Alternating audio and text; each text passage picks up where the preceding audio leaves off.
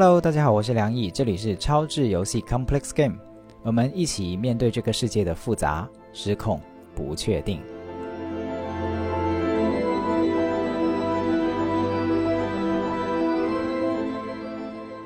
Hello，大家好，我是梁毅。这一期节目我们请到的嘉宾叫知味，好，知味是曾经在美国念过脑神经科学的博士啊，并且已经毕业了。但是他现在的工作呢，其实是一个跟呃身体更加相关的，叫做费登奎斯的体系。然后也就是说，从一个很用脑袋的状态，变成一个可能非常用身体的。教学的一个状态，所以今天我觉得这是个很有意思的故事，以及我也很好奇，对他的经历很好奇，以及他的这个经历好像也挺符合我们对于超智游戏啊 这个主题的一些理解啊，所以我也今天请他来，想跟他聊一聊。先欢迎知味嗯，大家好，我是知味。嗯，对，像梁毅说的，我之前在纽约读神经科学博士。更多的是在研究认知科学，所以真的是非常大脑，然后把人像做机器和算法那样去研究的一种领域。然后现在今年吧，就大概三个月前，完全决定要抛弃之前的这些领域，嗯，认知科学呀，然后是人工智能啊等等，然后完全进入做这个费登奎斯，我管它叫身心教育，嗯，这个事情。然后现在我在科罗拉多，希望之后搬去巴厘岛，然后也开始人生的探索。嗯，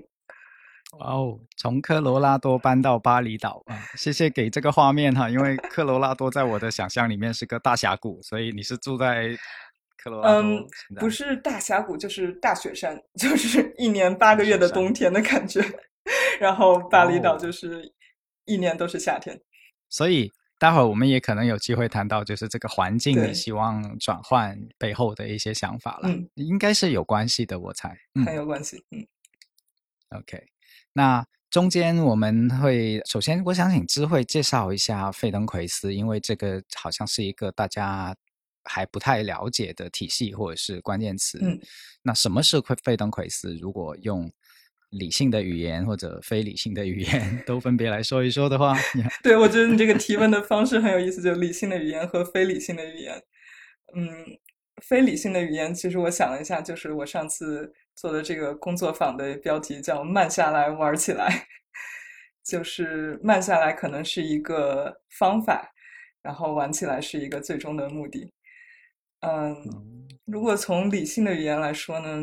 嗯，费登奎斯这个创始人摩塞费德奎斯他自己是一个人生经历很丰富的，然后从二战前，嗯，白俄，然后青少年时期一路逃荒逃到欧洲，然后后来自己成为这个物理学家，然后还在居里实验室工作，同时他也是嗯引入把柔道从日本引入欧洲的一个武术大师，嗯，就就很很交叉很超智的一个人。然后，嗯，这个方法它本质上是虽说是身心练习，我们很多的练习都是在身体。你看到的情况就是一个人在地上慢慢的滚动啊，然后慢慢的动动他的脚趾头、手指头，动动眼睛，就是好像是身体的练习，但是它也是希望从身体的这个层面去帮助一个人学会怎么觉知自我，然后怎么。学习到新的东西，破除到旧的习惯，然后成为一个更加理想的人。然后理 想是你自己的理想，嗯。Yeah，开始有一些画面了哈，可能动动脚趾头，然后有一些翻滚在地面上，就是会有会有做一些动作，但是不见得是很快速的动作，可能是慢慢来的动作。对。然后刚才你说。慢下来，然后玩起来。慢是方法，玩是目的。嗯，然后在这个玩之中，有一些对自己的探索，或者说有对自己的一些突破，这样子。我我我是 get 到这个了。那进一步来说的话，我我特别想知道，就是你是怎么遇上费登奎斯的？嗯，就是对这这块故事，我以前一般都是一句话略过，然后这次我想讲的详细一点点。对，嗯，而且而且我在想，费登奎斯可能是你身心探索的其中一步嘛？对对对很多步，对吧？对，就我可能从小就蛮喜欢运动的，然后小时候打羽毛球啊，然后呃上大学开始登山还有攀岩呐、然后但是这些运动可能都是比较外界的，呃，就是你要你要达到一个很明确的目的，然后你怎么看你有没有达到那个目的。然后我第一次发现还有另外一种运动，可能是大学时候练瑜伽，然后那个老师说，可能你弯下身的直直的弯下去，还是稍微有一点点角度的弯下去，会感受不一样。然后发现啊，真的不一样，然后就是一个很细节的感受，但是居居然我从来都没有意识到，从来没有想过做一个简单的动作，它也有很多不同种的做法。然后真正听说费登奎斯这个词是大概大学毕业的时候，当时在北京玩跑酷，就是呃飞檐走壁，然后感觉很自由、很帅的一个运动。但是呃，我的那个老师高科，然后他是会很强调这个动作的细节。我记得当时有在讲啊，你的比如说你要跳。你跳的时候，你的后脚跟不是立起起来的，而是要先向下压呀、什么之类的。就是就是我从来没有想过的这种动作的细节，就感觉跑酷是一个很大开大合、很自由的东西，但是其中也有很多细微的东西。细节对对对。嗯，然后可能那群人吧，就也挺喜欢真的去研究这种东西的，然后就会有人提到费登奎斯这个东西，我就当时记得这个名字，但是没有渠道去学习。我我现在想，如果是谁告诉我当时是谁提到的，我会非常感谢他。嗯对。但是后来是真正去接触到费登奎斯，是在纽约上学的时候。有一天我在学校的那个体育馆，然后看到有一个呃小海报吧，就说我们有这个费登奎斯课，说费登奎斯啊，这词儿我听过，那我去试试看。嗯，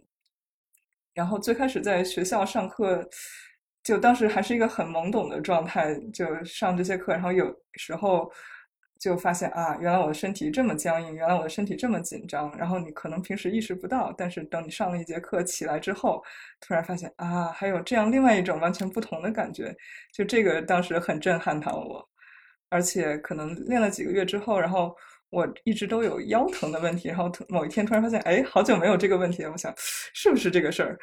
就是有点怀疑，然后又又觉得很有点像是治好了的 对，就治好，而且我都不知道是怎么治好的，也没有这个上课的时候老师说要怎么治腰疼之类的事情。嗯，Yeah，然后对，从从那里就觉得这是一个黑箱子，然后正好在那个 COVID 期间，新冠期间。就是当时也天天闲在家没事儿嘛，然后正好有一个线上的这个费作为费登登奎斯作为费登奎斯老师的一个师资培训在开始。我想闲着也是闲着，那我就去花这个时间看看这个黑盒子。当时完全没有想要真的成为老师的念头。嗯，我听到了有瑜伽，然后还有跑酷，嗯、然后。中间有有有概念种草，然后来自己学校有机会拔草啊，然后练的过程中还会有一些意外的收获，比如说腰腰疼的问题，以及其实还有一个很大的发现，我觉得跟我自己的经历也有也有相类似的部分，就是我自己在念大学的时候也有某也不是某一天，就某段时间开始发现说，哎，我的身体很僵硬，嗯，就是。那个那个瞬间的冲击力其实很大的，因为在在有那个觉知之前，其实会觉得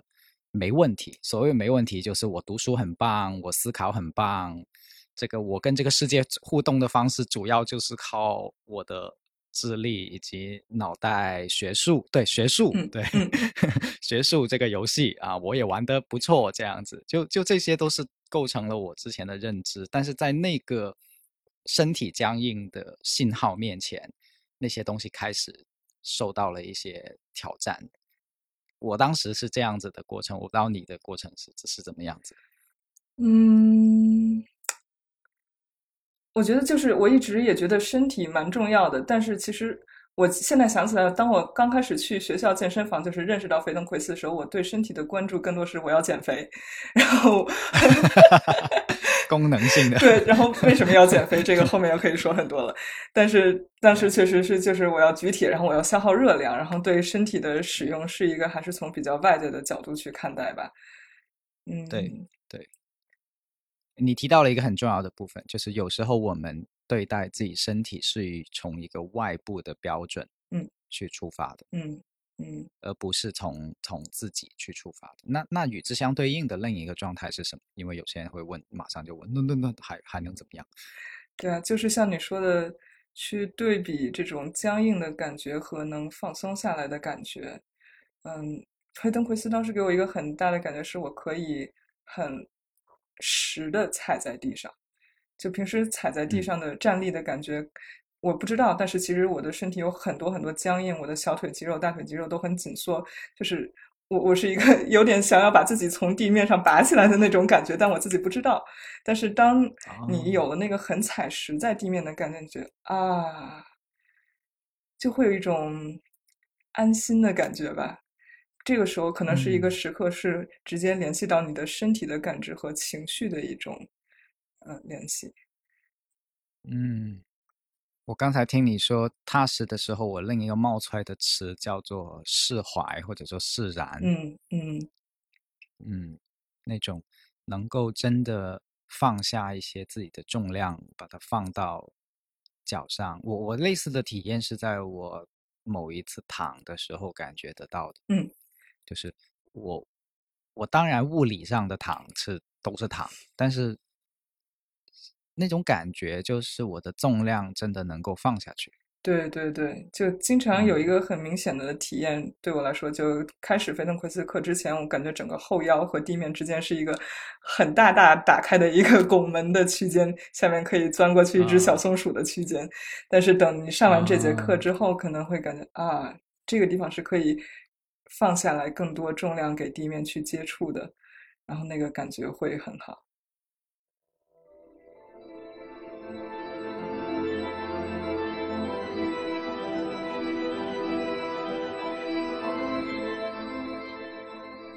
哎，我觉得在这里我们就可以很自然的转到下一个话题，就是你自己练习费登奎斯怎么这么长的时间里面有对发现自己，就是你刚才说的类似你刚才说的那些，就是我的身体其实有些什么样的，就是理顺了的东西，或者说发现了新的以前可能不知道的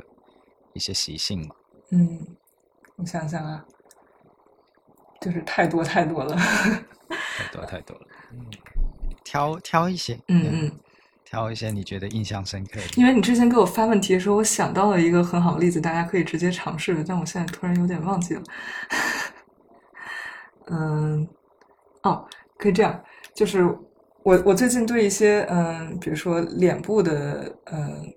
练习其实很感兴趣。就是我们每天都在说话、做表情，我们每天都在用脸，但是其实对它的觉知不是很多。然后一一个东西就是说，比如说，告诉你现在梁颖，你的嘴唇是闭着，然后请你张嘴，你会怎么张嘴？啊，你觉得张嘴是你的下颌在张开，还是上面在打开？我感觉是下面啊，对下。那可不可以下颌不动，然后你可以另一只手抵住你的前额，轻轻的把上面拉开？有一点。下颌其实没有完全不动的，对呀，对，就下颌还是会动。对，这这是一个根深蒂固的习惯，但是你可以嗯慢慢感受一下，就是给你的上头的上半部分有这个张开的这种感受，其实慢一点，然后放松一点，它是一个很新很舒服的感受。你可以感到你的整个鼻子、鼻腔，你的眼睛可以放松沉一点。哎，嗯，有意思吗？还是很困惑？有意思，我两个感受都有，呃，有意思跟困惑。对，呃，刚才那个没有声音的那一段，就是如果你们能看到画面，但是你们应该看不到画面，就是我有点傻乎乎的在在做这个尝试。对，对，很有意思，就是嗯，那个感觉就是上面被提起来。嗯，就是上半颌被提起来的那个感觉，然后我就在想，我是什么原始动物吗？就是 忘记了，是是是在某个这这个恐龙到底是下下颌还是上颌？我是不是在在在回想起我是遥远的我是恐龙的时候的那个抬嘴方式？嗯，很有意思。对，这对但，但是同时也会有困惑，就是嗯，这这是在干嘛？就对，这可能包含了很多。这是在察觉旧习惯之外，还有什么新的可能性？嗯，嗯就是我我当时上这个课的感觉就是，哎，我的鼻子通了，就是我原来用鼻子呼吸可能会有点过敏啊或者之类的，会不容易。但是当你在做那个动作的时候，一个是鼻腔它内部的结构在空间在发生改变，然后同时当你要试图嗯启动，就是怎么让上颌开始动，其实是调动了那一些你不常用的肌肉，然后它又让一些啊平时的张力放松了下来。嗯，原来是这样。嗯，你还可以感受一个更 tricky 的东西，我不知道你录的时候要不要剪进去，就是 好玩的很多。但是当你在张没关系，先讲好，你先你先来。就当你在张开上颌的时候，你试试让你的眼睛向上看和向下看，好难呐、那个向下看，对吧？就是你向向向下看，突然就卡住了，动不了。有办法。对，对对对对对对对，嗯，就就我被迫要让两个动作分离，就比如向上先上上抬，然后眼再往下瞟，呃，反正我没有办法做到同时做这两个动作。对，就就是有可能你比如说你试图让眼睛向下，或者就盯盯住原地吧，你可能向上抬只能抬到一个距离，这个就卡住了。但嗯是如果你允许眼睛再跟着它继续向上，那你这个抬的空间又会大一点。啊对哦，是啊这样，对对 对。也就是说，我的眼睛瞟哪里，它不仅是眼睛在动，它也它也有那个脸部的配合，是这个意思吧？就同时你要非要把眼睛定住，等于说你的头部的很多肌肉就被迫定住了。那你要把它们知道它们是可以松开的，让你继续去做这个动作。你甚至可以感受一下脖子后面，它都是有联系的。对对对，是的，是的，是的，我我开始感觉到有不同的肌肉组群参与进来。嗯，对对，这个听众朋友们也可以，如果你不危险不开车的话，你也可以试试的哈。如果你坐在座位上，对，当然别人怎么看待你那是另一回事哈，但是那个不用在意哈。如果你想尝试，就在公共场所尝试也没嗯问题。到到一个舒服的地方尝试。然后当当你重复做这个动作很多之后，你就是比如说上了一节三四十分钟的课，然后你去看同学们的面部表情，就发现好多人的表情变得更中性了，就是有点类似于面无表情，但是不是那个啊。冷、冷漠的那种有距离的感觉，只是更啊，更 佛了，可能更佛。了，就怎么说这个很有意思，这嗯。个很有意思，因为因为我自己有时候带工作坊带多了，然后我就能够从来的人的表情那里读出了很多东西。嗯，就比如有有有有一种脸，就是我我不妨称之为被工作累坏的脸，就是对他他他最近工作的那个疲惫满满都写在了他的脸上，虽然他自己不知道，他自己不知道那个，就我们可能通常把它叫 poker face，就是、嗯就是扑克板着脸脸的那个板着，对嗯。我们只知道他板着脸，但是那个板着脸其实可以给你很多信息，就是就是可能已经累坏了他，但是他嗯。又在强撑这样，嗯，对，对我我很熟悉的一种脸，也是嗯礼貌微笑脸，啊，就是你你能看到他就经常微笑，经常很礼貌的微笑，然后导致那个东西已经好像僵在脸上那个肌肉记忆，但是其实他不需要一直有那保持那样的张力。然后当他做完一些飞登奎斯练习之后，你就发现那个消失了，好，感觉这个人他可以变得更不客套一点。嗯，所以就是我们会习惯一些东西，机机械的重复一些东西，但是那个重复的东西未必是我们完全意愿上或者是希望生活里面都充满的东西。嗯，是的，这就是为什么有时候会要做一些奇奇怪怪的动作，去发现啊，原来我一直在这样，但其实还可以那样。嗯，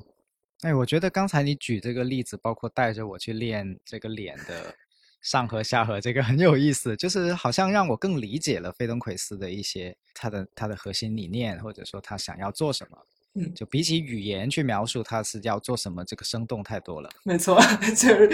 这就是我说说的太抽象，不如实际去做一做。嗯嗯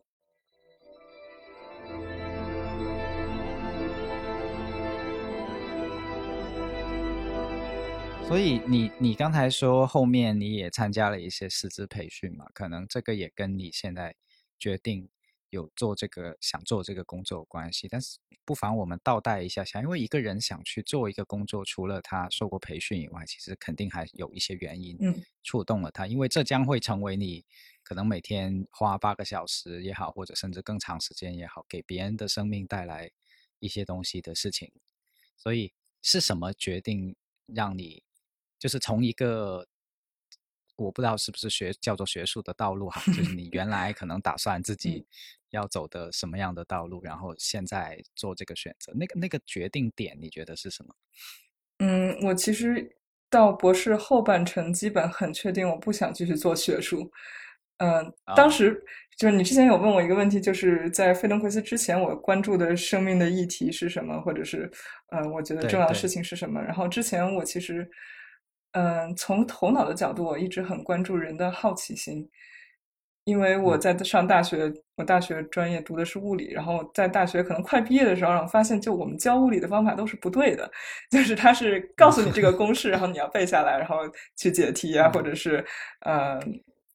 就就是还是一个比较外界输入东西，然后你要把它消化，但实际上物理它是一个前人无数的年的经验中，他们有一个很好奇的事儿，就是。为什么这个金属是导电的，那个石头是不导电的？然后他们一步一步的去拆啊，那怎么去理解这些问题？然后一步一步的去总结归纳经验，然后嗯，得到了这些定理。就我们把这个去探索，由于好奇心驱动去找找答案的这个过程都直接抛掉了。然后我觉得这个很不好。然后这个是促使我想去做这个神经科学的研究。我就说我要研究好奇心的这个脑脑科学机制。啊，嗯。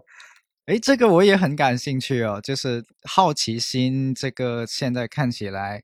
呃很好的词，或者说很很很好的美好的能力也好，特质也好，它背后的脑神经科学到底怎么样？我也很想听一听你探索到的。对 对，但但是我探索 到的过程就非常失望吧。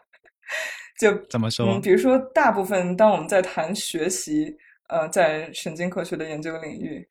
嗯，它其实都。有点忽略就是主动去探索的这个部分，就很多时候我们把学习认为是啊，让这个小老鼠走迷宫一百遍，然后它大脑中发生什么变化，它终于知道这个迷宫怎么走了。但是小老鼠为什么要走迷宫？就是这这个可能从动物的角度很难去研究，当然现在也慢慢的开始发展这个领域有一点研究吧。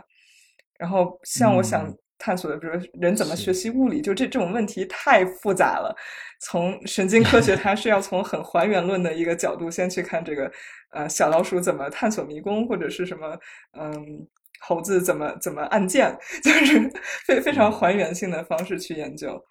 然后，包括我们我后来转到更偏人工智能啊，就是从算法的角度去理解人的认知。但其实你现在人工智能。你觉得他有好奇心吗？好像好像，嗯，不不是一个很很关注的点吧？可能更多还是在复制人作为一个我有很多知识，然后怎么使用这些知识的状态。我就我就觉得，可能学术研究再过二十年、十年、二十年，不知道，可能可能在这个领域会发展的更好。但是在我读博士的时候，就感觉我很想往这个方向研究，但是没有足够多的相关研究去帮助我一个初出茅庐的博士生去继续探索。然后，所以我们最后能够研究的东西，就嗯，跟我想想要搞的事情差得很远。有时候有有有点学学术自嗨的感觉。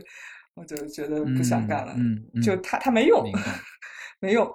然后第二点就是，我也在博士靠结束的时候，其实开始更多对于人的情绪啊，然后人的身体和认知的关系这些东西有更多的嗯探索吧。因为我之前确实是一个非常非常大脑的状态，就包括我之前说的好奇心，其实我也是在大脑层面上，就人怎么问问题、怎么对话呀这样层面去研究。但是我不开心。就比如想减肥，但是我又一直在吃，然后为什么呢？因为不开心。但这个不开心好像通过跟大脑对话的这种方式已经没有没有办法去解决了。然后我就觉得，我作为人，我当时就很意识到，我作为人的整体性其实被切割开来了。我花了百分之九十的时间去研究大脑、理性、认知的这些事情，但是可能其他还有我的生活中还有其他百分之八十，其实是在主主宰了我每天的。日常的情绪感受快不快乐？但是我我完全把那些东西抛在一边，所以我觉得不能继续这样下去。我刚才听起来虽然有点像是一个有挫败感的故事，就是可能是你的研究范式，或者说现在的一些研究的方向，你没有感觉在支持你去探索你最终极想要追寻的那个问题哦，好奇心。我甚至自己一边听的时候，我都一边想，我要是你的导师，我要怎么帮你？但是 可能真的好奇心不是那么容易，就一一个人本身就不是经常产生好奇心，就觉得这好奇心产生的频率本身就不高嘛，所以他要真的你去研究它，要可能跟你一样老鼠走迷宫，真的要差很远的另一套的研究范式才会支持到这个研究。Anyway，就是，但是我从这个故事里面提取出来的一个我觉得很有意思的角度，就是，嗯，一个东西，哪怕你已经走了很长的时间，走了很远的时间，但是如果你发现它到不了终点，自己想去的终点，那是可以放手的。嗯。我觉得这个放手的过程，它一方面特别有勇气，但一方面也特别有价值。就是恰恰是与之相反的另一个状态，就是是的，我知道他去不了终点，是的，我知道我现在做的这些研究，每一每一每一天在做的事情都都是 shit。你 如果如果没没有那么差劲，但是对对，那个那个是对于自己梦想而言的 shit，不是他客观价值的 shit。嗯，OK。但是做出那个取舍会很难。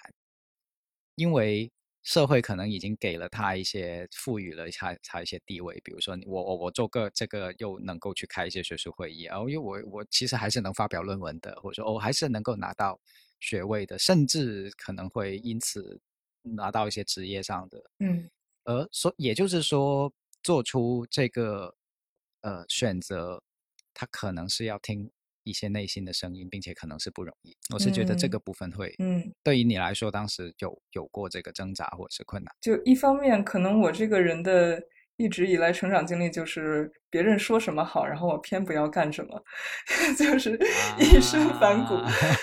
所以比如说啊，你这个博士毕业，你可以继续去学术界。你看这个实验室，他可以招你做博后，然后你可以继续继续。那我觉得他只是在给我画了一个饼，就是成为知名学者，然后怎有怎么样的声誉之类的。So what？我觉得这这个饼不是很吸引我。然后，嗯嗯，但是在这个之后，我还是毕业之后，可能类似于 gap 了一年一年半吧。就是我，我想二零二一年九月毕业，然后我今年二零二三年三月决定做全职去做费登奎斯。就是其实中间还是经历了一段时间的，嗯，懒懒的探索。嗯嗯，你自己说是懒懒的探索，但是我在想的是。这个过程里面，你觉得这段时间如果再给你选一次，你会花吧？你会花吗？因为看没有什么另外的选项吧。就是我知道我不想立刻，比如说申请大厂工程师，然后进入大厂成为螺丝钉，这个是我肯定不想的。然后当时我也在探索一些什么，呃，我当时还是在想啊，我如何能用我的知识，然后搞一些科技行业的新名堂。什么改变人类啊之类的，就开始自己给自己画饼了。然后当时区区块链很火，然后就正好找到一个有点交叉的这种学科吧，就是叫区块链，类似于经济学研究，区块链的经济学研究，然后会用一些数据建模啊、行为建模啊之类的。就是我想啊，至少我还在用到我这个博士五年搞出来的这些手艺，去做这种研究的这种手艺。就当时可能还是有一点点，我要虽然我脱离了既定轨道，但是我还是应该从过去的轨道中拿到点什么来服务于我现在的生活。嗯嗯嗯。但是正好就今年三月，反正区块链寒冬嘛，然后我们没没啥客户了，然后就。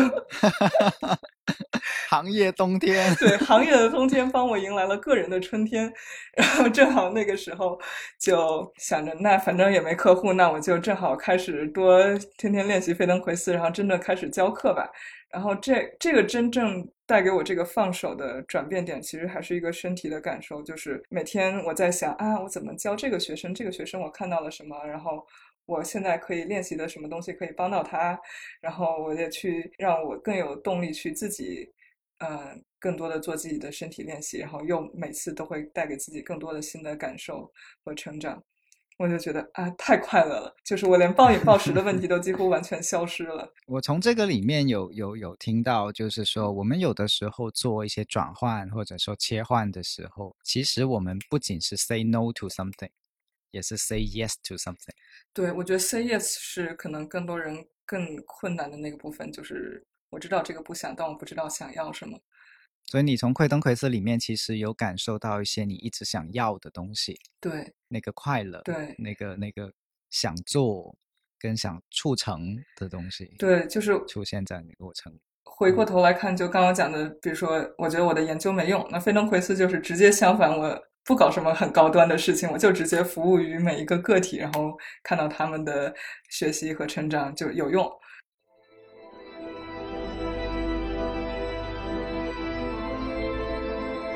我刚才听的时候，我我想有一点点 call back 到，因为你刚才其实有提到说，最初就是这个故事里面其实是好奇心是个起点，嗯，然后你做了一些学术的探索，然后可是你刚才有一个点，我觉得很有意思，就是说你说我直接服务到了人，嗯，这个部分其实跟你的出发点有没有关系？就是就是简单来说，就是你你原来的课题或者原来的关注有没有带到现在这个地方？你有嗯你觉得是两者什么关系？关系是教育，就是我发现其实我一直对教育是很感兴趣，所以我就上中学、上大学一直在思考怎么学习更好，然后包括上大学，当我悟到了我觉得怎么学物理更好，然后我会写，当时还是发在人人网上写我的教程之类的，就是帮助其他同学 更好的理解一些事情。Yeah, 然后.对现在这个服务，我觉得也是可以叫它教育工作吧。是嗯是，我为什么这么问？是因为我发现有一些人他的故事虽然表面上听起来是个大切换，就是比如说从一个赛道换到完全不同的另一个赛道，或者从一个方向换到一百八十度调转另一个方向，嗯但其实在更底层的或者更深层次意义上，它其实是反而是连贯的。嗯恰恰是因为他原来他没有放掉他最初追寻的那个问题，或者说最初的那个兴趣，所以他才会转向。而在你的故事里面，我好像发现这个暗线其实就是你刚才自己说的那个教育，就是是教育让你去对好奇心感兴趣，然后往前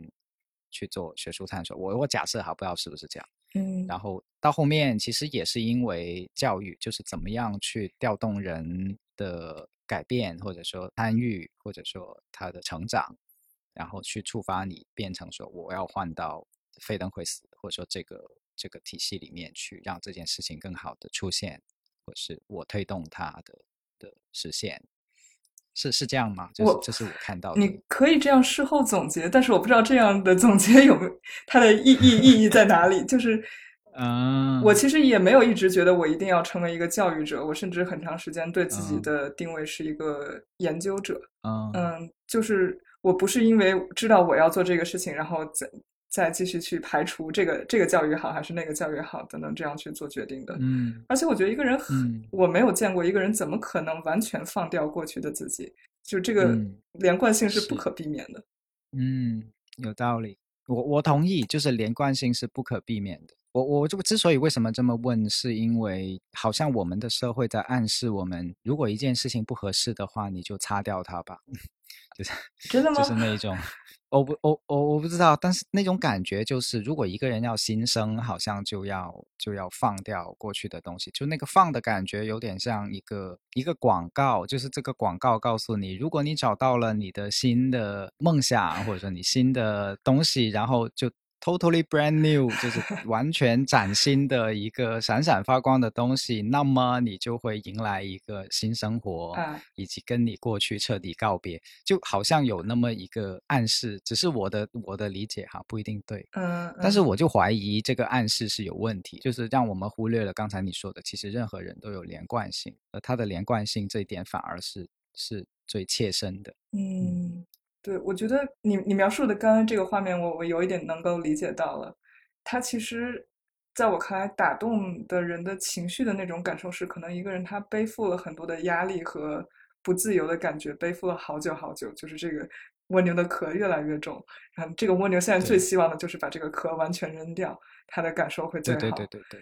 但是可能实际上，嗯，这是一种变化的方式吧。然后也有可能是你一直就注意不要给自己那么多的压力，然后每走一步还可以再把压力再减小一点点，它也可能是一个局部的变化。嗯，是。哎，你这么说，我明白了，就是那个蜗牛壳的比喻太形象了。我我突然间在想，对于一个想脱掉蜗牛壳的蜗牛来说，如果跟他说：“哎呀，你从那个蜗牛壳里面挖一些宝藏，好像好残忍啊！你先让它放下一会儿吧，对，先先把蜗牛壳先先丢开一会儿，好像好像对他来说比较比较会是一个就是现阶段可以有的东西。嗯，但同时我们也可能。另一个他的阶段会会发现，哎，原来原来背负那个东西里面其实不全是负担跟压力，或者说造成负担跟压力的是另外的一些东西。嗯，但是那个里面有自己的一些东西在。对，就是你知道这个比喻其实会可以跟费登奎斯的方法论有一定的联系。就是我们比如说一个人他想变得更加有力，然后我们常见的方法是去练肌肉、练举铁，对吧？但是这个有力的时候，它是一个非常局部的方式，你每次。通常我们看到就是这一个肌肉它长多大，然后这一个动作非常标准的就在轨道给你限定好了这一个动作，然后它能够提高多少？但实际上一个人在丰富的日常生活中，如果他真的，比如说在大自然中接触，去爬树，去呃钓鱼，去做很多很多事情，那他的动作不可能是只用那几个东西限住。所以在这种有机的状态下，一个人怎么变得有力量，其实是需要放掉他很多原来的不好的。用力的习惯的，也就是说，如果我是一个想目的是变得更有力，但我可能从费登奎斯的角度说，会先让你不要负重训练，你先做很小很小负重的自重训练，甚至自重都是再减到很小，你可能是先躺着训练。如果你想举起你的手，你先举起你的一只手指头，就是当你把这个允许这个人完全把他的重力都放掉，完全把他的之前的这种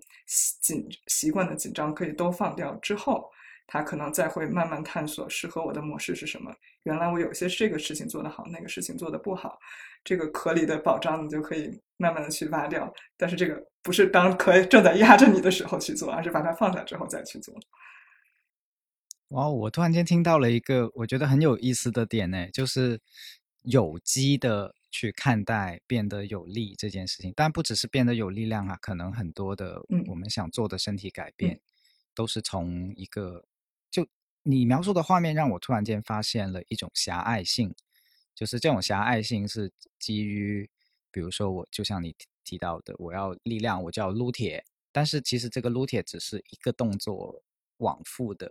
进行的，它不是有机的，跟跟生活里面的，并且我真的从来没有想象过，比如说某是一些动作怎么样阻碍了我。就是你让我看到了一个细微跟细致很多的画面，能再举一些例子吗？就是这个这个太棒了。就可能我们会常说发力方式吧，比如在健身的很多朋友会，嗯，健身教练告诉你说你要硬拉的话，你的发力要这个肌肉去发力，那个肌肉不要发力。但是对，比如说我自己当时在健身的时候，就发现我的大腿前侧它就一一直会发力，就怎么着都不愿意放下。就其实你告诉我你要发力，然后。发生的事情就是好，那我知道我后腿紧张，同时我的大腿前侧也在紧张，然后双方一起紧张。这个呃术语叫 co-contraction，就是其实他们两个都放掉，就他们俩就都很好了，然后后腿再发一点点力就好了。但实际上呢，前面的这个力你没有放掉，后面要继续拉，就这会导致不光是你的力量的增长会很慢，而且你的嗯受伤啊或者疲劳的几率吧，至少会大很多。然后它可可能还会导致其他很多，比如说让你的走路变得更僵硬，就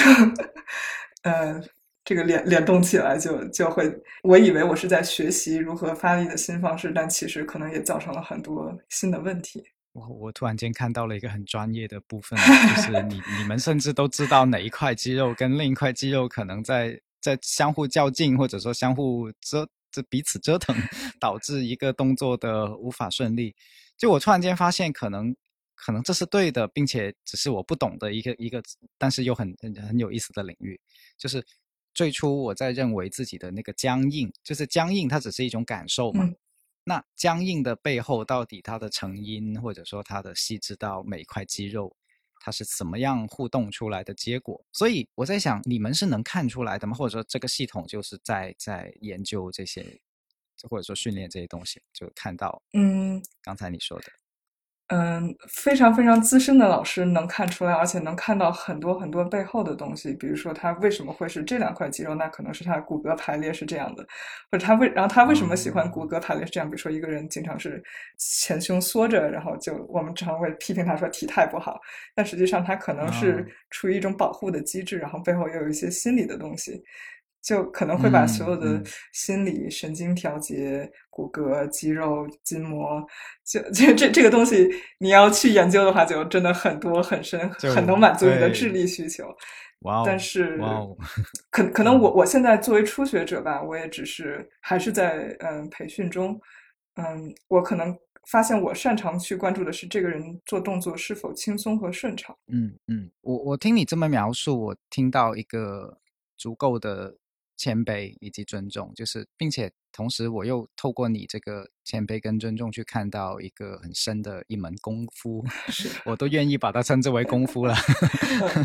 嗯，就就是像你说的，资深老师可能能够从一个人的体态的一些压迫，去去感受到他。可能有的一些心理课题，或者说他怎么样，就是他不只是在说啊这块肌肉跟这块肌肉在打架有问题，而是从一个更大的画面去看到是怎么造成的，或者说跟一个其他的骨骼互动所造成。哇，这太多学问在里面了。是的，瞬间感觉哇，好多值得学一辈子了。如果有一个人要学的话，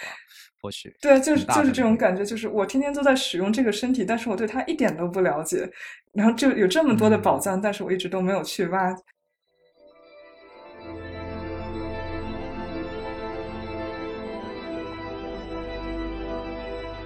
现在有多少人呢？我突然间 好奇，这个现在有多多少人在这个路上探索啊？啊，好难讲啊！就说中国的情况吧，中国其实嗯，开始费登奎斯师资培训挺晚的，可能是二零一几年的事情。然后现在也才完全毕业了两届学生，每届可能四五十人，就其其实所以其实只有几百人的很小的一个体量。嗯，在欧洲，它是最开始发起的嘛？其实可能，呃，一九七零年代、八零年代，其实已经积累了很多年。嗯，在在欧洲，很多，比如德国一些，它其实是纳入医保体系的，就可能在那边大家对它的认识比较多，然后觉得这是一个可以被信任的体系。然后，比如说在美国、加拿大，他们其实还在斗争，怎么怎么能够让主流主流医学 呃来接受接受它？对。我我我突然在想，好像就是这些呃大众相对还陌生的体系，好像都有这个特点。这个就是嗯，人类发现了一个很值得探索的领域，但是才刚刚开始。因为非暴力沟通也是这样的。如果你从绝对数量的角度来讲，它目前地球上呃懂得它的人其实还很少。但是就好像有一种刚刚刚刚开始，就是这个太阳出来的第一缕阳光。但是又很好像很幸运，就是我自己又沐浴到了这第一缕阳光的那种，就是我我幸运，同时我也希望有更多人感受到它的它的它的美好的那种感觉。对对对，绝对是的。我我看你的故事，跟我看我自己的故事里面，其实有这个部分的，就是念书的时候有好奇心，然后好奇心的部分会想要超越，或者说不不甘于原来的。体系给我们的东西，但是如果退一万步来讲，我我在一个朝不保夕的社会，或者说一个呃生存都很成挑战的的时代里面，其实我们不那么轻易的说，哎呀，我要突破现有的东西，或者我要放手，现在我已经学的差不多的东西，不，不太容易做出这个，因为你放掉了，可能直接面对的就是呃你的你的生存保障基本都没有了。嗯。对我，我觉得在想，就生在中国这个快速进入现代化的这个阶段，其实能够让我们观察到一种可能个人追求和精神追求在明显的变化的这个过程。就我们的父母辈，可能对他们来说，就还有温饱的记忆，小时候成长会有这样的过程，所以温饱啊，就是稳定性啊、安全性啊是。特别特别重要，所以，比如我的父母很难理解我为什么要抛掉比较 稳定的可能的工作领域，然后呃去做这种乱七八糟的事情。他们能，我没听清，他们是很能理解不太能理解？不太能理解，很担心吧？很担心。经典，对，嗯，很担心，呀，很经典啊！这个这个担心很经典，嗯。很多的父母，对我我想象，如果一个父母就是就是女儿从这个学术道路或者说这个博士毕业以后的原来的方向，可能会就是希望你做高校老师吧？可能我猜啊，我只是猜。到他跟你说我要教别人怎么在地上打滚，对这个这个这个落差，这个落差，对吧？对，很很不容易理解的，确实，嗯，但他背后不是打滚啦，他有很多的刚才我们说的那些。功夫嘛，对吧？对，但是他不太容易理解。OK，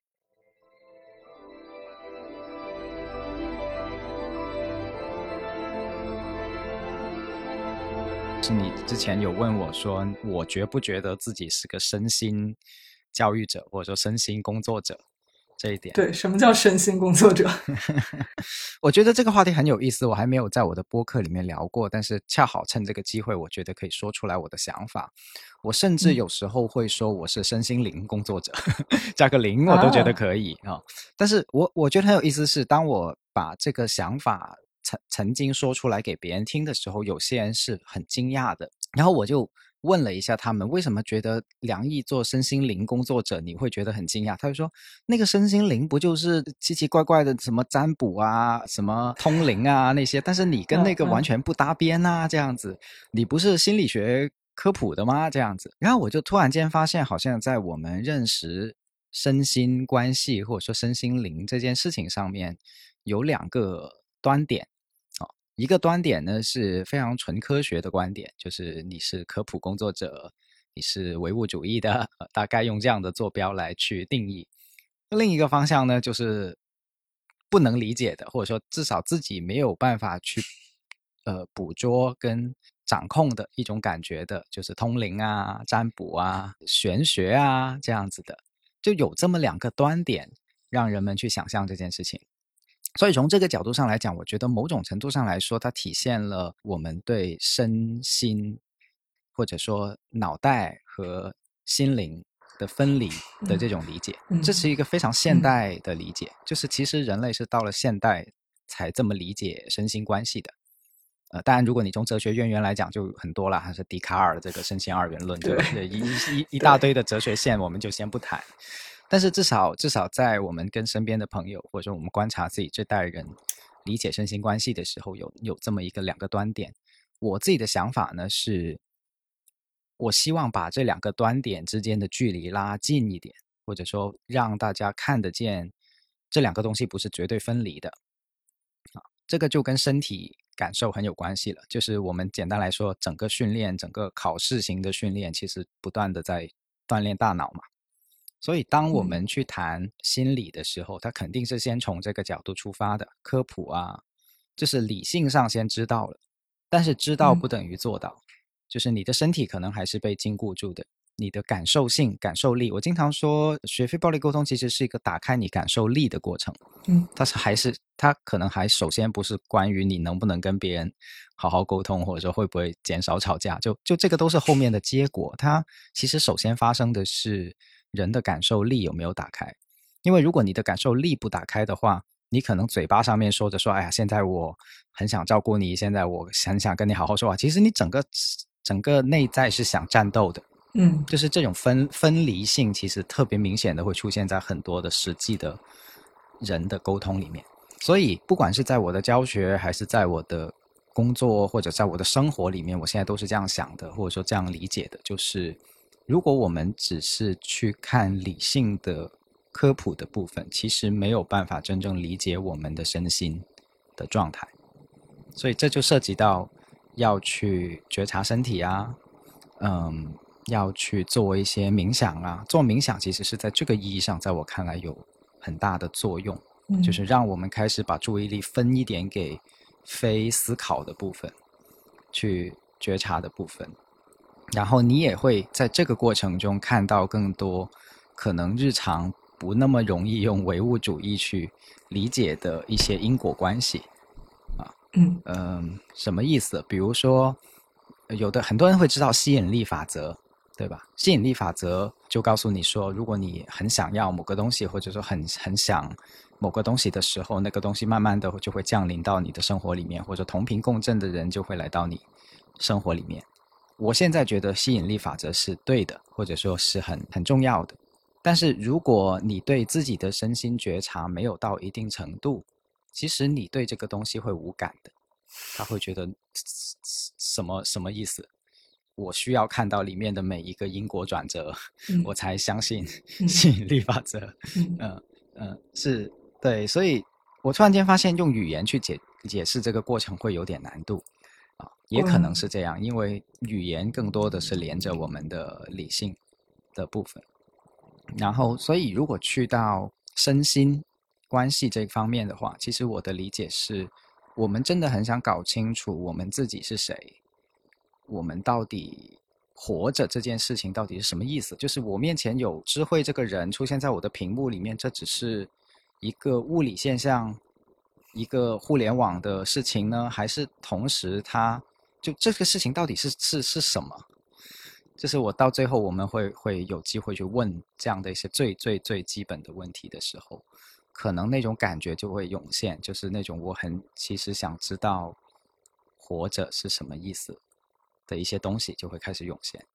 然后。我不知道，就是我好像越说越玄幻，这就是这个问题的。呃，我我 我我想我想还是试图用语言把这个问题再理解一下哈。你你会怎么看？对，对你你刚才说的这个两个端点，其实。可以从不同的角度理解，这到在哪个什么轴上的两个端点，一个轴可能是呃认识论的轴，就是说什么样的认识是真实的或者是可靠的。那科学的那个轴可能是呃经过什么科学家做实验反复验证数据怎么样这样得到。但通常他他给我的方式是，如果我不是一个研究者的话，那他给我的方式一个外界的信息。然后另另一端呢，就是这个零的这个方端可能是。完全通过一种不需要直觉、呃，不需要验证、不需要可重复性、不需要逻辑推理等等的，然后他的这个获得知识的方式，他可能就是，这这又就又有两种了。那一种可能是还是一个权威告诉我，这个瑜伽大师告诉我，已经开悟的人告诉我，啊，这个世界是这样的，对吧？那也有可能他是更。嗯，从自我开始说，我有了这样的灵性体验，然后我觉察到宇宙其实是这样的，死亡是这样的。嗯，那他可能通过这个方式去得到一定的认识。嗯，但是我觉得你说的觉察力，其实是在这两者之外的另一种，就是觉察其实是完全从我自己开始的。我能够感受到什么，我能够相信什么。嗯，然后打是的，对。这个这个其实就是有点把认认识论的这个主动权完全的回到我自己，是，以及你突然间这样说的时候，我发现就个体经验的独特性，就是别人说我现在很快乐，嗯，跟你自己体会到快乐，虽然快乐是同一个词，但是那个别人的快乐跟自己的快乐，因为只有你自己在体验自己这个区。决定性的区分点，导致你自己的体验跟别人的体验，其实某种意义上来说不是同一个东西，它它不具有可换性跟替代性，对吧？但是有意思的是，我们怎么找到我们完全不同的两个人之间有可以互相理解的那个部分？是是是是，这也是很奥妙的地方，就是个体经验如此的独特，以及。看起来好像是不可交流的，但事实上我们又每天都在交流它。对，嗯，然后这个是从认识论角度说，它是完全不同的方式。然后可能对一个人要真的成长，然后去开发自己的觉察力，他是要进入这样一个过程，去抛开外界的权威，去相信自己。嗯嗯嗯，是的，是的，是的，所以嗯。我突然间发现，这个身心灵的“灵”字，其实它也包含这个你要相信谁，嗯的问题，嗯，对它，它不纯粹是所谓占卜占卜、玄不玄幻的问题，它还包括你相信谁，相信自己也是一种相信，相信你的身体是一种相信，相信你的脑袋是一种相信，嗯，相信你的直觉都是一种相信。对，可能我们经常说就是灵性陷阱，很多时候就是你把自己的那部分抛掉了，然后变成一个去追从一个大师，或者追从这个星盘，或者怎么怎么样的，这个时候会迷失自己。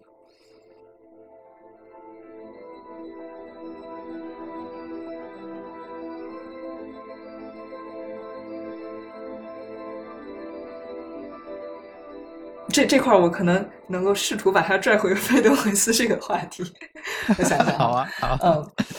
就是其实刚才说这个是一个认识论上，就是你怎么知道什么知识是真的，什么东西是嗯可以去相信的。然后，但是另一方面，就是你刚才说的这两个轴，其实唯物的这个轴，就是或者说无神论的轴，它是说我们不相信有一些不可以预知的存在。然后零的那个轴可能是这个宇宙有一定的秩序，然后吸引力法则背后有一个什么神神秘的机器在运作，就是有有很多这样的世界世界观的东西，可能不一定很多人能够接受。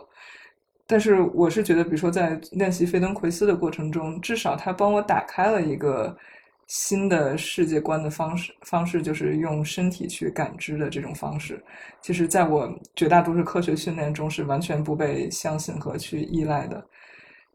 嗯，就是有时候会会有这种很玄妙的东西，就是你看一个人的在做一个动作，然后老师问你觉得他。哪里放松或者哪里不放松，这我我也很难讲为什么我就看到这个觉得他那里不放松，但是我我我我告诉老师，我猜我觉得是他的呃后腰左边不放松，那个地方没没有很好的支持。然后老师说，嗯，我也是这么觉得。就为什么我们都有这样的直觉，虽然我们都没办法很好的去解释 为什么有这样的直觉，我觉得确实是就有一部分的。可以感知到的东西是原来在我的科学理论中没法去描述的，或者暂时我还没有足够的觉知或者怎么样去描述这个东西，让大家都能听懂。但是它是一个挺客观存在的东西，因为很多人都能有同样的感受。嗯，我你刚才说这些的时候，在我听起来一点都不玄乎。嗯，好，这是因因为非暴力沟通的世界里面也经常发生这样的事情啊，我们会。会经常去问说你现在有什么感受，然后对方说完以后，我就我可我们可能就会问这个感受在你身体的哪个部位？如果有一个部位的话，嗯，那个部位是什么部位？那个部位的感觉是怎么样？就是它是缩起来吗？还是有一些顶住吗？还是怎么样？就是其实情绪感受，呃。它是来源于身体的，就是你没有办法用一个纯抽象的的脑袋的东西在感受，它必然伴随着你的 body 的的反应的。嗯，因为这个就是所谓生气，我经常说，所谓生气不就是你感知到自己有什么血脉喷张、心脏砰砰跳，然后就是有很多这样的真实的发生在你躯体的现象，最后统合成。一个感知就是你，你觉得你生气了，嗯，这个感知，我觉得我可能知道这个啊，不好意思，嗯嗯嗯，感知不可能脱离身体，嗯，我我我只可能知道这个问题的答案，但是我想跟你确认一下，就是你为什么要教你的学员关于他的身体是怎么感知，或者他看到别人的身体有什么感知？这做了这件事情对非暴力沟通有什么帮助呢？有啊，就是他能够感受自己真实的感受。而这个真实的感受跟他的需要之间是有决定性连接着的关系的。嗯，嗯，我应该怎么去解释这一点？就是，呃，因为我们思考的东西在很多时候其实是经过规训的，但是身体直觉性的这个反应、直接的反应，它其实不太有办法被规训。嗯，他是他是最诚实的，简单来说。嗯嗯啊，我，为什么说脑袋跟想法是会被规训？比如我们运运用的概念，你会发现不同的文化里面的概念，呃，虽然大体一致，但是有很多其实是有差异的。那就我不知道怎么讲，就是比如你看一对情侣在吵架，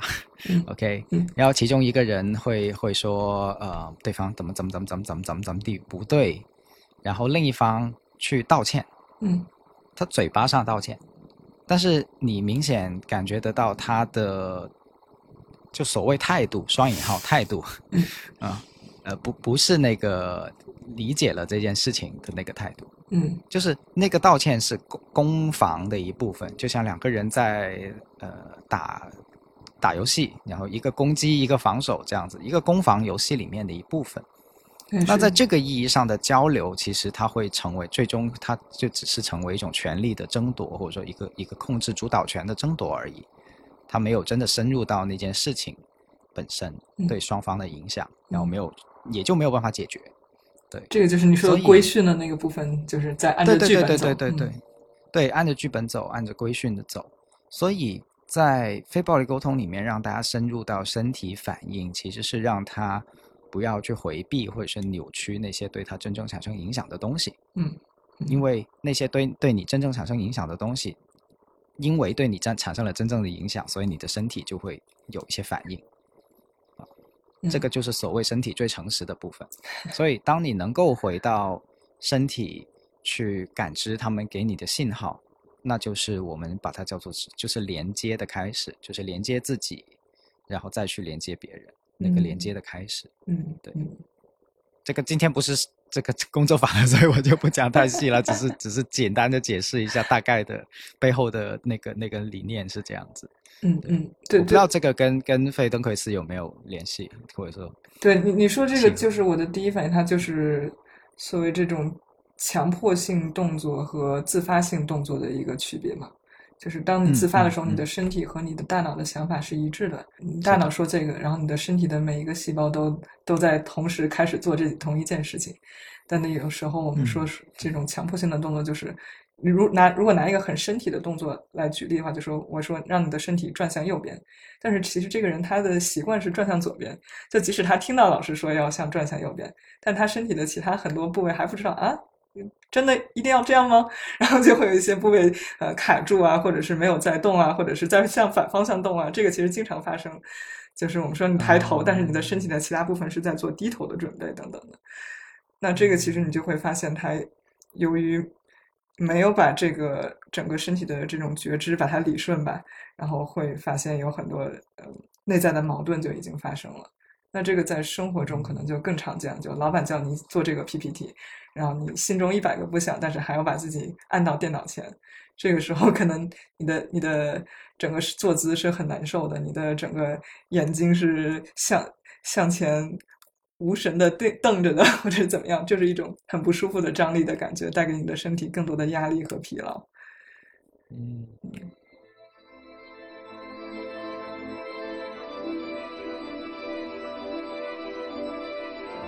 那我我我就开始。延伸下一个话题，或者说我感兴趣一个话题，就是那什么人会来到你的课堂，或者说来到费登奎斯的课堂，以及会不会我开始在在想出现一种情况，会不会就是他其实完全不知道在这里会发生什么？啊，经常是这样的，就挺有意思。什么人会会报，或者什么人会进来？你观察里面，嗯，就费登奎斯他自己刚开始在美国，他是在。欧洲起源的嘛，当然费登奎斯博士他自己去美国开始教学的时候，那一批其实很多是二三十岁的身心灵的嬉皮，就是他他们可能是来自瑜伽，然后禅宗啊什么之类的，然后那就从那些训练去进入这个身心探索这种领嗯领域。但是我到我现在二零二一年开始在我在加拿大做的这个培训嘛，呃，绝大多数的人是五六十岁，可能退休了。然后他在他在寻找第二职业，或者仅仅他就觉得啊，这个东西我之前练了，对我的身体感受特别特别好，我的身体变得更僵，嗯，更不僵硬啦。然后我的原来不能做的动作现在能做啦，我觉得感觉特别好。那我想多学学，就可能更多是从就是从身体生理健康出发的这个点，就它其实是一个很有趣的应用的扩张吧，也感觉，因为在这种人群中。就我我其实生活中不太会接触到这样的人群，就可能五六七八十岁的，然后他跟我说什么啊，我我昨天那个呃上个月做了一个髋关节置换手术，我说这这髋关节还能换的？没听说过。对呀，对对呀，你也没听说过。听起来是个好好大型，甚至有点恐怖的手术。对，但其实非常常见，有膝关节置换、髋关节置换，就是什么老了之后它磨损了。然后你就换换一个人造的关节去替代它，嗯，所以我我能想象哎，这样子就是这个群体，或者说有一个群体，他其实开始经历一些身体上的，你不管把它称之为病痛也好，还是说，就他得关注自己的身体，对。他得，以及同时他可能有一些身体会衰退的压力跟焦虑，对，也可能会有。对，然后嗯就是活费登奎斯，化它。费登奎斯可能是市面上最对这老年人或者有严重身体嗯限制的人来说最友好的一种呃训练方式了。啊是嗯，因为它比较慢，对吧？很慢没有要求你要做到极限。对对。哦，对，这个这一点，这一点让我非常印象深刻，就是我也可以分享出来，就是有很多对身体的锻炼，它是追求极限的。呃，健身就是个很典型的例子啦，嗯就是就是你要那个动作去到某个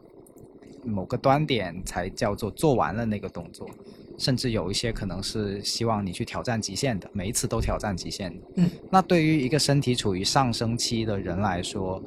或者说一个以发展作为自己主要的意识形态的人来说，这个是很正向的，他会很接受。但是你想象，如果在职位刚才所说的那个，你的身体开始在走下坡路，或者说在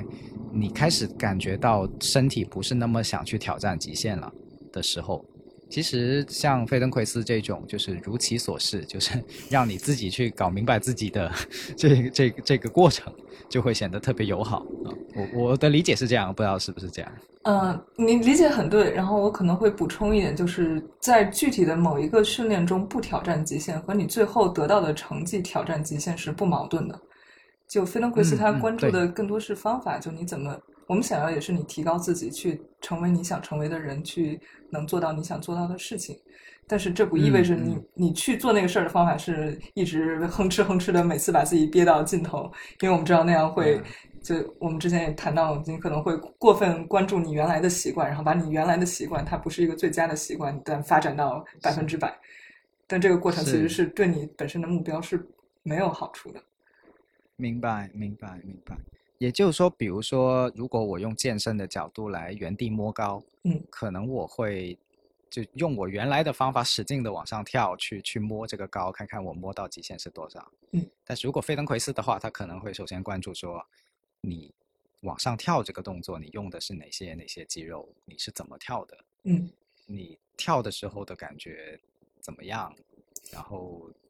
对，如你为什么要跳。然后当你要这样感受的时候，你就比如说，那你先不跳，你先想象自己在跳，你先感受你跳的最开始的那个瞬间是怎么开始的。就你只有把那个原来非常目标导向的东西卸下来，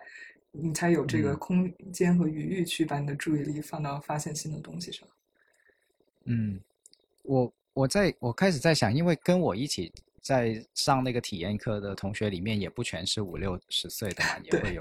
我我感觉青年的朋友，所以青年的朋友进进到费登奎斯，又是你观察里面什么样的情况？嗯，好问题。其实我观察，确实好多人他是已经在身心探索的这个路上走了一段了的，就是他已经发现了自己可能很长时间有心理困扰无法解决，看心理医生也没有什么进展，然后后来发现需要把身体的这个部分连上，这个呃嗯群体还挺多的，就有点类似于我说的那个嗯菲登奎斯刚刚进入美国的时候那个群体。我我觉得可能这这个嗯我们这个名字就很难听，什么费登奎斯、费奎登斯啊什么玩意儿的，就老老年人也很难跟上这什么玩意儿。然后年轻人确实有这方面的优势吧。然后另一方面，我我其实我自己也在试图拓展，就是因为在我看来，费登奎斯几乎对每个人都可以有帮助。你如果是一个就是上班族，我我也没有很大心理问题，但我就觉得每天压力很大，我睡不好啊之类的。那你有这样一个空间去练习也挺好的。或者是我我嗯。自己喜欢攀岩，然后我就很任性的搞了一个给攀岩者的费登奎斯的课，就嗯你可嗯。即使在一个这种比较趣味、比较追求呃强度和成绩的这种运动中，我也觉得我们把这个觉知带过来，会让一些人有新的体验，就不会每个人都会喜欢吧。但是我觉得这么嗯大人群中，总能找到一些人愿意先尝试。我我自己是感觉，呃，这几年国内的氛围会让年轻人也开始关注一些更长期的话题。嗯，呃，比如年轻人会开始关注养老。对对对，这这个你有听说吗？你有听说吗？啊 啊嗯，就是我觉得，当然这个里面有很多很多社会因素啦，就比如说疫情，让大家突然间发现说，哦，原来一个大灾难里面人是要求求生存的，那求生存马上就会跟一些长远的话题，生命这个事情产生联系，就是嗯每个人都会老的。呃，那我以前总是在加班，然后这个只是往前冲，然后那我最后如果身体垮了怎么办？就是这些其实是促成国内我觉得这几年开始有越来越多的，就是我们称之为青年人，他们不是想躺平，而是说想关注自己，就是关注我在做的事情是不是真的对我的身体也好，或者对我的生命也好是有有有关注的，有关有照顾的。所以我也会在想，就是比如说我接触也有年轻人练八段锦。嗯，八段锦可能被传统认为是一个就是真的退休老人才会去做的事情，对吧？但是越来越多的青年人会愿意去练八段锦，啊，包括呃冥想，嗯，啊，很多的人开始接触冥想、止语，就是就是不说话的情况下去去吃饭或者去徒徒步等等等等这些身心练习法，其实在国内这几年我感觉是越来越被年轻人所重视，嗯对，它不纯粹是一个潮流。嗯啊，它它更多的有很多内在的对于生命的关注，或者说对于自己未来几十年到底想想怎么生活的一种关注。嗯嗯，对我我挺期待这这一代年轻人成为父母或者教育者之后，然后他们会怎么带孩子从小开始，不是只学习只看成绩，而是你的身体怎么样？你今天开心吗？嗯，是是是是。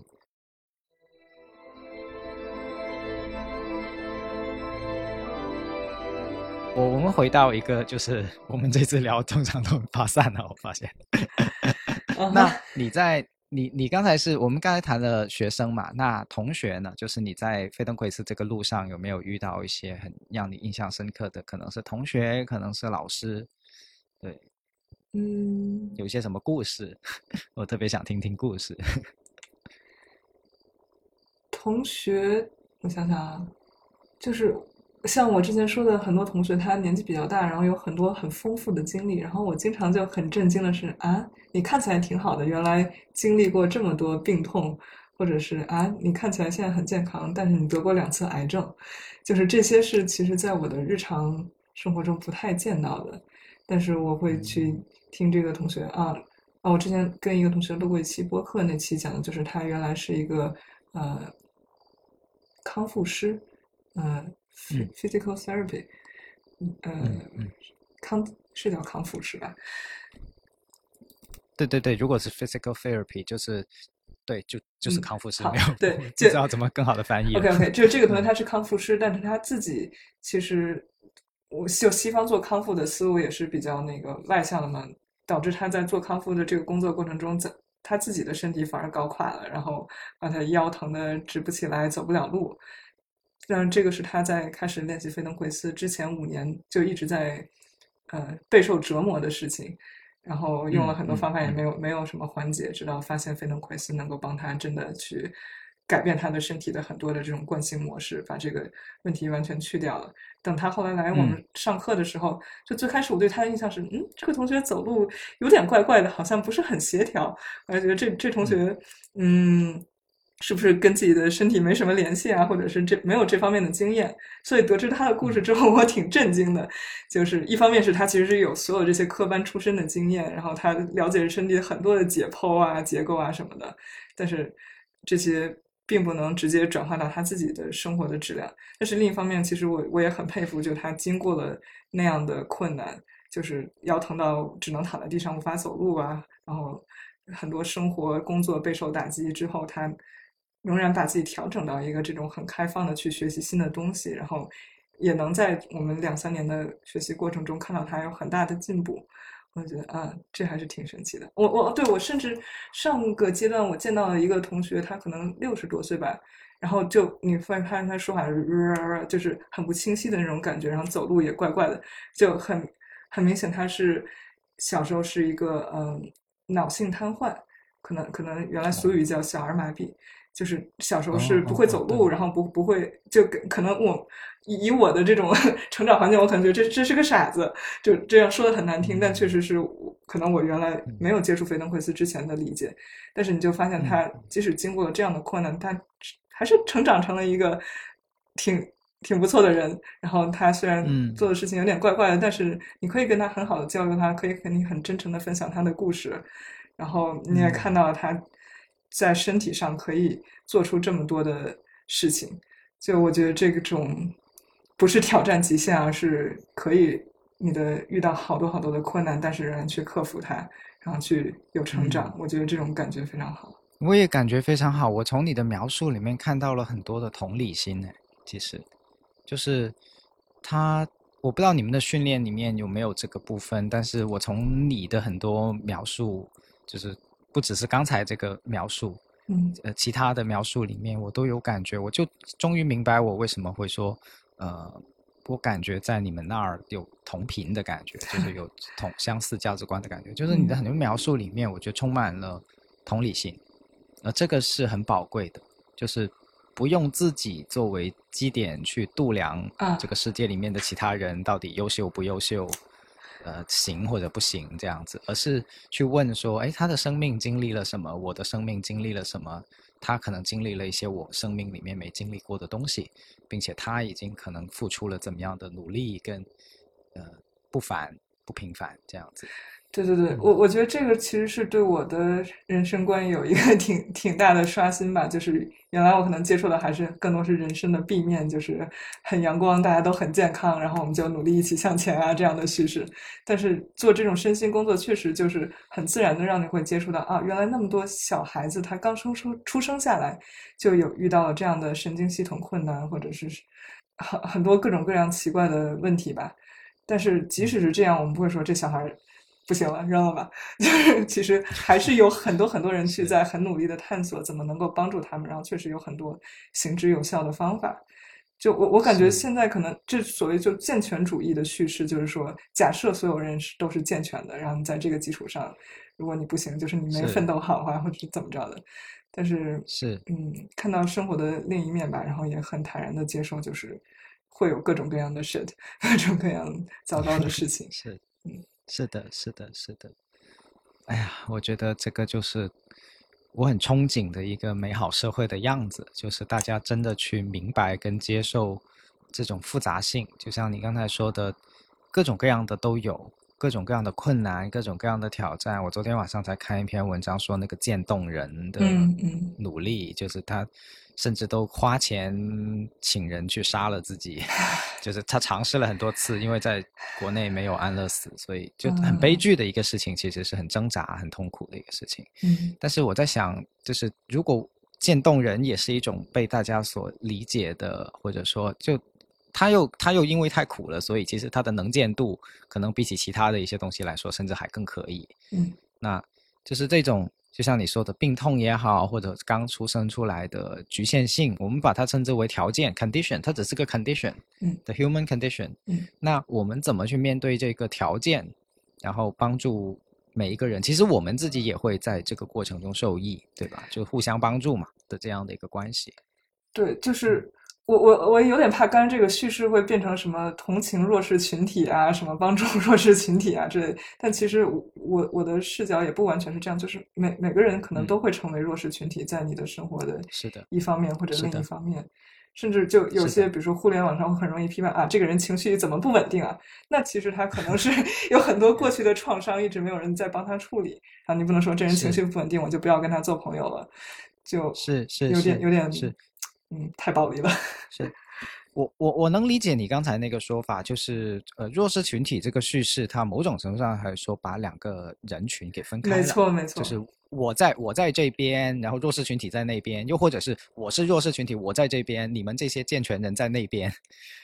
对，反过来也有。对，他的问题在于。其实每个人，当如果你深深的认识到刚才你说的那一点的时候，你就会发现你自己身上可能也会有一些不想被别人知道的，但其实可能只是因为你我们自己故意隐藏起来。我举个很简单的例子，我有，嗯，我的两个脚的长度是有一点点不一样的啊，其中一个脚比另一个脚要长上那么五呃，大概三到四公分，然后其中一个脚呢也因此比另一个脚要大上。四分之一码，它又不大到半码啊 啊，所以所以其实这个是一个很隐秘的个人经验，但是我现在不觉得羞耻，我觉得是正常的。嗯，我做身心工作，我就知道每个人身上都会有这样的一些看起来不太所谓标准跟正常的特性。嗯，但是可能在我成长过程中，我们的教育里面会把它抹抹掉或者覆盖掉，或者让你说，哎呀，你藏起来吧，那些东西，什么一个脚长一个脚短，人就是达芬奇画出来的，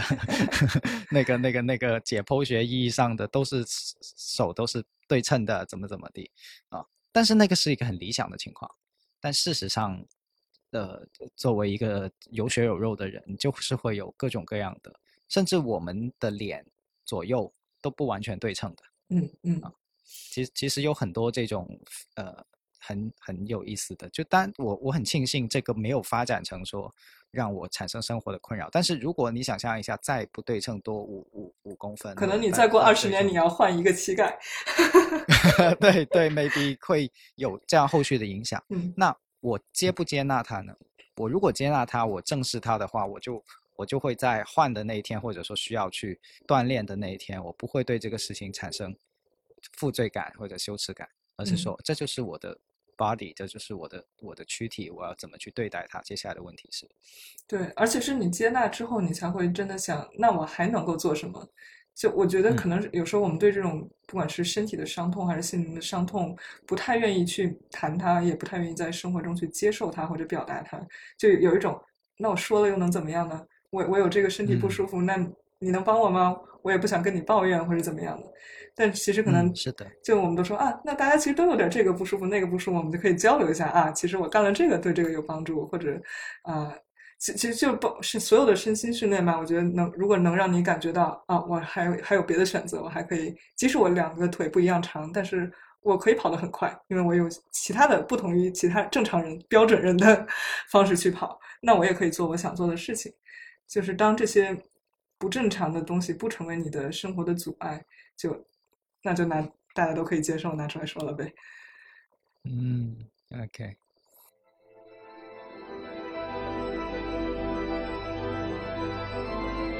最后，我想问一个问题，呃，当然可能有可能没有哈，就是在你的教学过程中有没有遇到什么现在你觉得很有挑战性的的事情？你知道，我今天刚有一个挑战，就是学生又约了课，然后没睡好，早上起不来，又不想上了，就是这是这个一个，嗯，很常见。我发现在我教了教了这段时间中，经常出现的状况就是。我不希望学生去做好学生，就不希望他强迫自己去在不想学习的时候学习，这个是就做菲登奎斯的基本条件。但是可能从老师和学生的角度都说，那我们怎么处理这个事儿？就是你约好了，但是就是前天没睡好，我甚至无法很好的提前告诉你，那怎么办？嗯嗯，有意思，这是个张力哈，就是他甚至这个张力都是一个跟你的。教育理念，或者说做这件事情本身的出发点，嗯，会，我我是在想，我能不能用冲突这个词？因为如果我看待这个事情的话，我会想看一看，他这个没睡好，他背后是一个怎么样更大的结构？嗯，你能你能具体讲讲吗？就是比如说，他是意愿上，呃，想来，但是他的。行动上、安排上，怎么样让他一步一步走到了？呃，他没睡好啊，然后他现在对于来不了你的课堂，又是一种什么样的感受？是是那种负罪感的感受吗？是那种抱歉的感受吗？还是其实觉得很爽？对，因为这个很要很诚实，是就是人当第一次获得自由的时候。可能这个就是他解放的方式，或者说解放的那一瞬间，是，他他获得了一个允许，但接下来的问题是，他会怎么使用这个允许？嗯，对，其实可能你问的这些问题，就是也是我会去不要把这个事情看搞成一个冲突，或者是嗯，甚至变成一个指责，你怎么不不遵循我们的条件？对对对，提前通知我之类。但是你你可能会真正重要的是去。或者至少对于我来说，如果我不我不是一个就是每个小时一千万，然后你耽误了我的一个小时，我的损失很重大 这样的情况，那我确实可以有更多的余裕去有好奇心的去了解一下这个学生，就是是睡睡觉这个事情、上课这个事情、学习这个事情对你来说意味着什么？是，嗯，因为两个方向是最没有帮助的，我觉得。第一个就是那个刚才你说的自责的那个方向，嗯。那个只是我们想去捍卫我们的，或者说防御我们的需要，就是说，哎呀，我把我的工作都放在了这件事情上，也把我的自我也的一部分也放在了这件事情上，对吧？所以这也这也是为什么有些人会觉得，哎呀，对方迟到就是不尊重我，嗯，因为你把你的自我 ego 也放放了一部分在这个事情里面，嗯，所以会产生这样的。那可是如果我们很执着那些部分的话，一方面当然可以保护住我们的一些自我跟跟工作的边界，但同时无助于对方去做调整，或无助于下一次互动出更好的关系。就指责对方可能就会马上道歉，但是你可能会发现道歉了，下次也还是这样，就是就是他的他的那个结构没有变嘛，或者说结构还没有被发现，嗯的时候就会就会这样子。所以，而另一个极极端是算了，没关系，由他，不谈了，就是有人会把它称之为纵容，嗯啊，纵纵容。就我也不希望纵容，因为纵容就等于一方面是牺牲自己的需要，就是你等于咽下去了，把自己的需要给给踢到一边去了，牺牲了自己。同时，你也等于告诉对方，呃，这样的结构是 OK 的，就是你成为了迟到的一部分。嗯维，持住了，甚至会强化这个迟到的过程。嗯对然后他也失嗯去了一个在这个迟到作为现象去破解或者说跳出的过程，就往前走的的机会，他也可能会失去这个机会。嗯。所以两个都不要。如果是我的话，对对，对我来说的话，首先可能纵容，我是肯定是更偏纵容这个方向的，就因为绝大多数情况，你去上课，学生甚至不会告诉你说，老师，我今天没睡好，我其实不想上。就首先学生要给你 这个信任，其实挺难的。很多人觉得啊已经挺难告诉老师我不想上你的课，这这个多大的社交上的冒犯呀！就 可能很多人会选择不说的，但是这个其实对他的学习效果有决定性的影响，所以我我会更偏纵容，就说你有什么感受不好的东西，你哪怕我们已经来了 Zoom，但是你想了一想，觉得了，我现在真的不想上课，那就先不上。就我确实是会更偏这个方向，然后等你想讨论为什么会出现这个问题，或者我们有什么其他的解决方案的时候，那我们再来谈。就也不是纵容，于是把它丢到一边，就房间里的大象谁都不谈。啊。因为我我在想，我突然间发现困难会在哪里？就是如果按我刚才那个处理方式的话，其实后面接续的部分里面有一部分，它已经算是有点像心理咨询，嗯，或者说心理疗愈，就是就是跟他一起去看看到底这个迟到的背后有些什么样的心理过程，或者说生活他的生活的结构促成了最后他这个其实可能是他不想他也不想的嗯嗯，这样的一个结果的出现，那其实已经属于心理咨询的范畴了，